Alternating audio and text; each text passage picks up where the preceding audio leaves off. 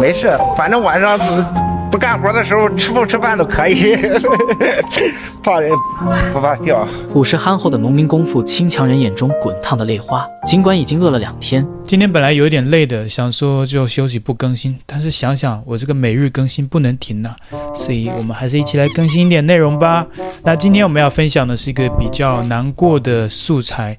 那在中国有绝大多数的人都是没有过得很好的生活嘛。其实之前中国的总理都说了，有六亿人的收入不到一千，九亿人不到三千。那今天这一支短影片呢，在中国的抖音等社群平台上引起了很多中国普通老百姓的共鸣，因为大多数人并不是网络上营造的那一种有钱呐、有地位的那种形象，大部分人都是过着非常普通的生活。那最近这支影片上的。这个主人公啊，是一个农民工。这个大叔呢，他就从他打工的地方坐火车坐几天几夜回到他的家乡。但是在这个火车上啊，他几天都没有吃东西，然后也遇到了一些好人，然后去知道他的这个状况，给他一些食物。然后呢，这个画面就非常的暖心。我们今天讲的这个内容啊，确实是暖心，并不是之前嘲笑小粉红的那一种暖心。我们就一起来看一看这一支在中国社群平台上引起共鸣的短影片。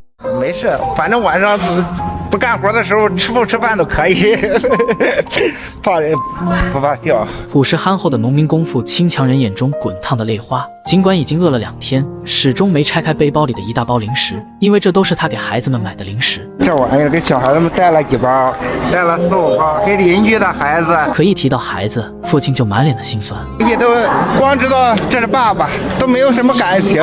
说出这段话的时候，父亲脸上露出很无奈的笑容。外出打工五年，从未回家，他的身影在孩子记忆中渐渐模糊，而他也忘记了把孩子抱在怀里的体温。他叫邢万强，河南人，四十二岁的他常年在新疆务工，由于路途遥远，车票难抢，他已经很久没回老家河南。这次，邢万强终于踏上了返乡的列车。回家的路上，在绿皮火车上站了四十多个小时，来到西安，导致他两天没睡觉。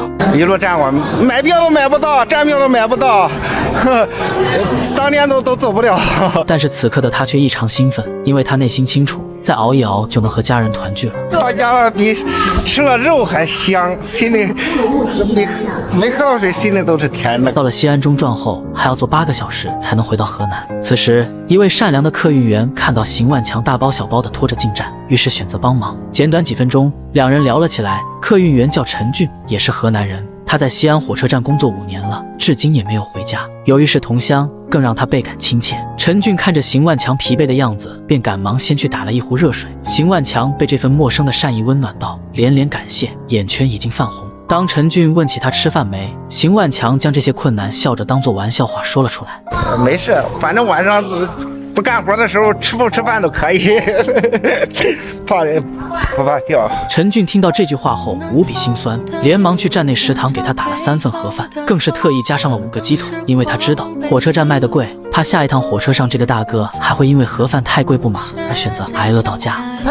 然后你路上，你路上够了，没事，你路上可以吃，你面一份都够了。邢万强接过饭菜，然后用手隔着塑料袋把饭和菜捏把混在一起。他说他在外面都是这样吃饭的，一大份米饭跟菜在邢万强嘴里两三分钟就吃完了。然而他的下一句话使无数国人集体破防感动流泪。一个月没有吃过这样的鸡腿了，人说两个月没有了。邢万强一句句心酸的话触动了我们内心深处最柔弱的地方，话短扎心，父爱无形。本纪录片献给为梦想不懈努力的人和全天下无私奉献的父母。那刚刚这个画面呢，我看的是深有同感，因为我的家人从小也是把我丢在家里面，我跟爷爷奶奶一起读书，而不是跟爷爷奶奶一起读书。我跟在爷爷奶奶身边读书，那爸妈就去外地打工，然后他们也是每次都是年底过年之前几天才回来，然后路上也是蛮辛苦的，因为中国幅员辽阔。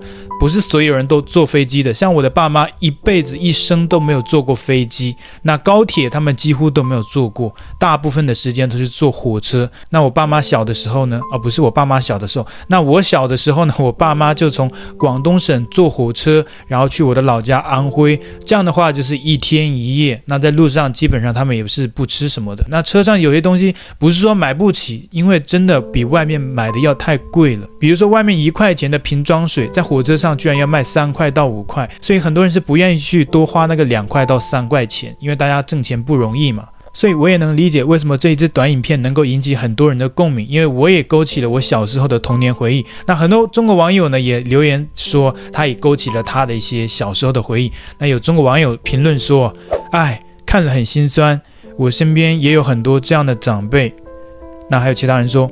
我爸妈也是这样的，小时候最期盼过年，因为过年他们就会从外地坐火车回家乡，每次他们都会带一些特产零食给家里的孩子，然而自己却在火车上一天都没有吃东西，回家的第一顿每次都是吃很大一碗，看了很心疼。哎，我们国家真的是发展中国家啊，除了沿海和几个大城市。大部分的老百姓都过得蛮辛苦的，希望国家越来越好，老百姓越来越富有，加油中国！小时候跟爸妈坐火车，在火车上，我们一天一夜都不吃东西，泡面都舍不得买，不是买不起，而是外面只要三块，火车上泡面卖五块，舍不得多花两块钱。还有人说，勾起了童年的回忆，上小学的时候。和家人从河南坐火车去广东打工，因为买不到座位票，每次都站着，累了就睡过道和别人椅子下，饿了就喝水吃饼干。熬过一天，下车就吃碗热腾腾的面，因为火车上的食物价格都翻倍了，所以看这个视频里的大叔很有同感。所以我看到这个画面的时候，我也觉得深有同感，因此就做了这一支节目。本来今天也没有什么想要更新的，想要休息一下，但是日更的动力啊，让我就觉得来分享一下真实的中国。我们看不一样的中国，不像有些反台湾的一些频道就说啊，中国非常发达。我们是很客观的，中国确实有发达的城市，那像是中国的北北上广深，也就是北京、上海、广州、深圳，那绝对是大城市，里面的大部分住在那边的人呢，都是有钱人，这是没有办法去否认的，我们也不会去否认。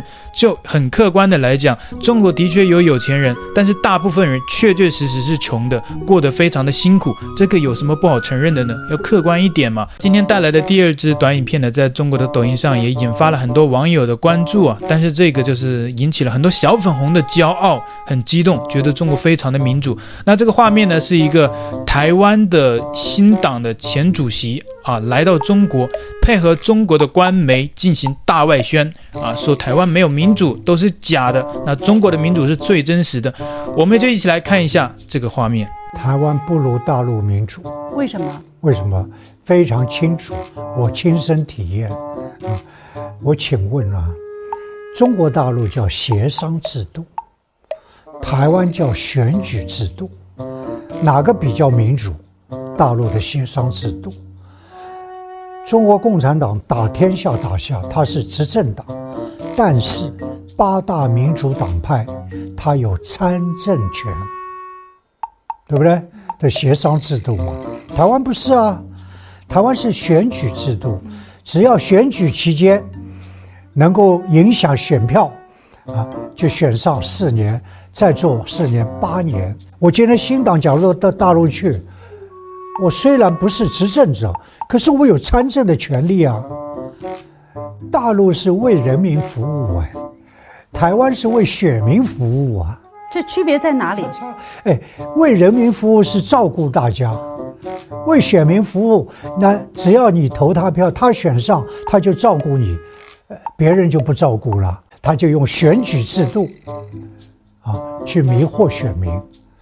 但是真正我们做了研究，做了比较。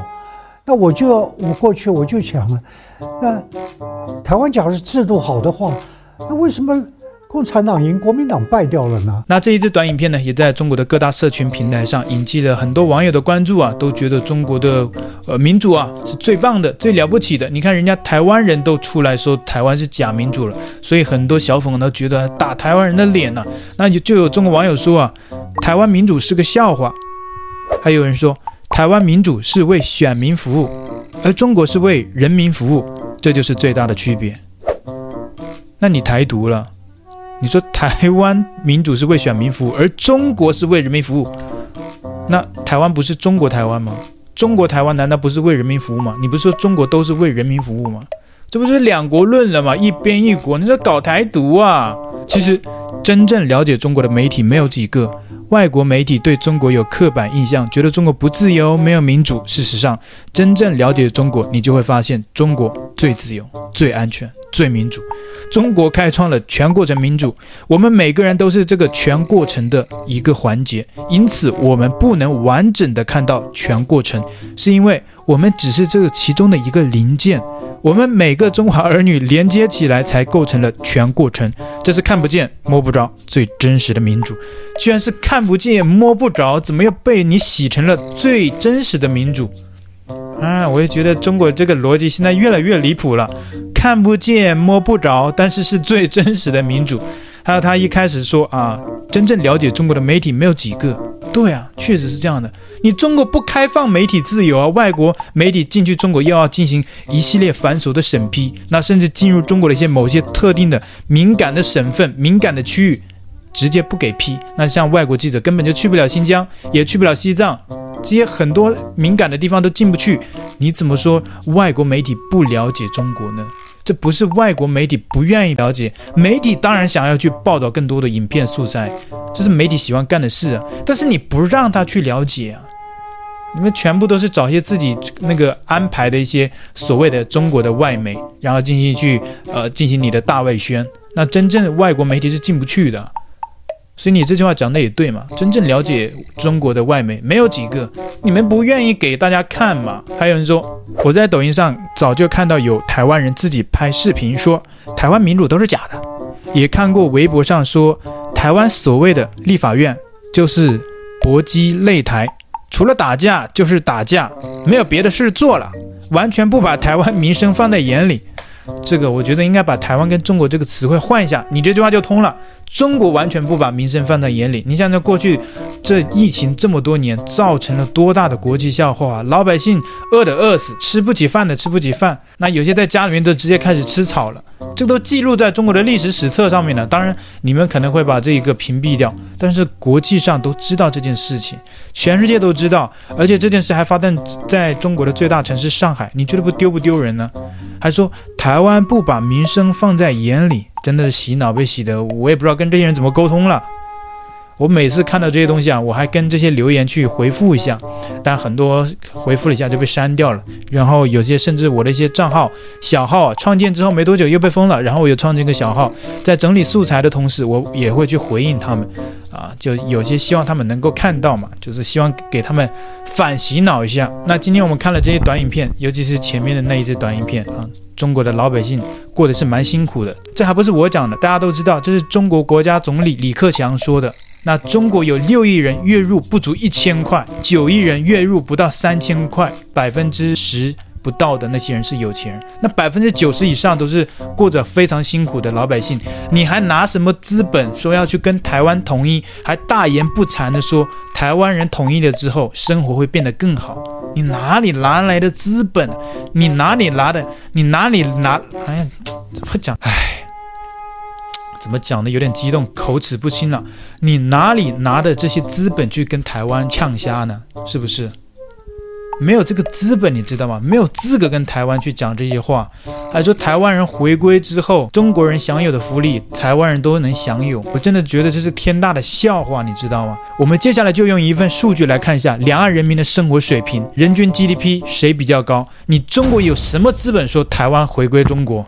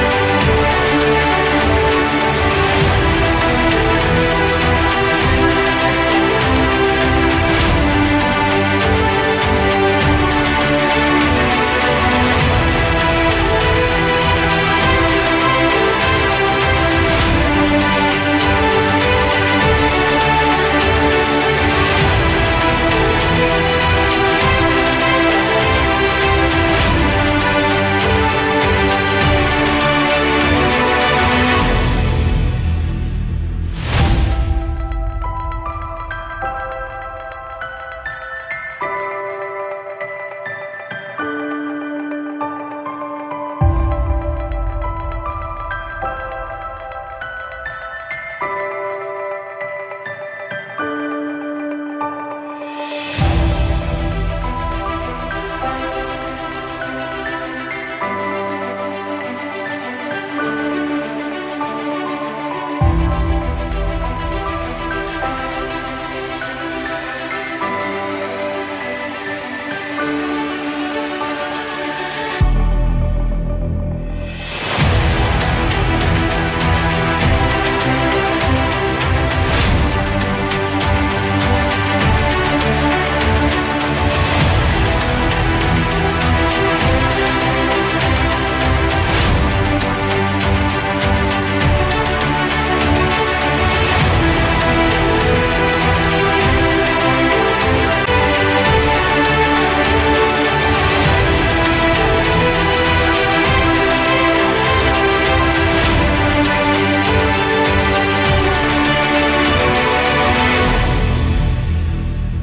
有些论调就忘了自己是中国人，有些人呃非要想办法要从呃把台湾从大陆分出去，这个是叛国的呀，这是卖国哎，所以我们不能允许这样的概念在台湾传播。啊。那当然了，在台湾只是少数人，我现在主要是待在上海为主。因为这总是我的家乡，我们总希望两岸和平啊。因为我是亲身碰到战争以后让家人分离的那种的感受，不是好受的。我们总希望两岸和平啊。我们是支持武统的，所以网友说我的真心话，呃，不要武统，我不对。啊，我是要武统。我们总希望两岸和平啊，因为我是亲身碰到战争以后让家人分离的那种的感受，不是好受的。喜欢我的频道，请记得帮我按赞、留言，一定要开启小铃铛哦。另外，你可以透过加入频道会员以及影片下方的超级感谢，包括不略过广告、观看一遍赞助频道。你的中国好朋友陈老师，我们下期见。